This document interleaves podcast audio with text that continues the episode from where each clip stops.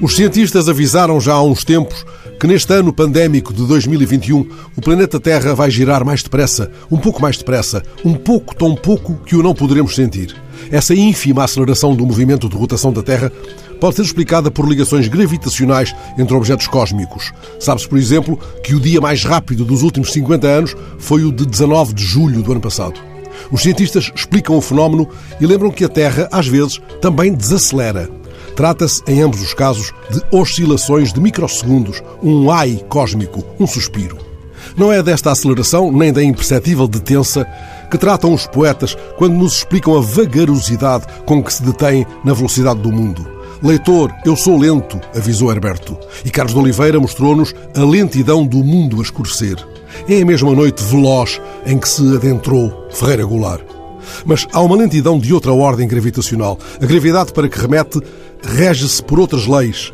Essa gravidade não é da ordem da severidade, mas da ordem da periculosidade. E não por acaso uso a expressão vulgarmente associada ao direito. Este é o domínio da lentidão danosa. É aí que gravita o caso contado hoje pelo JN. O Tribunal Europeu dos Direitos do Homem acaba de condenar o Estado português a pagar 6.500 euros por danos morais causados a uma família de Vila Verde. O Estado terá ainda de pagar 10 mil euros de custas judiciais associadas a um processo sobre negligência médica num parto.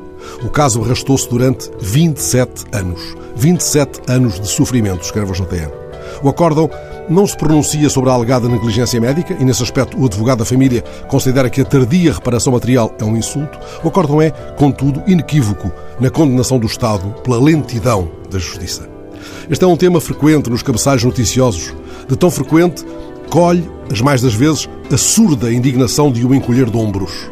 Na verdade, não deveríamos usar neste contexto a palavra lentidão, porque a lentidão é muitas vezes irmã da ponderação. Deveríamos antes dizer desleixo, deveríamos dizer desleixo da justiça, ou incúria, negligência, desumanidade. Lentidão é uma palavra demasiado amável nestas circunstâncias.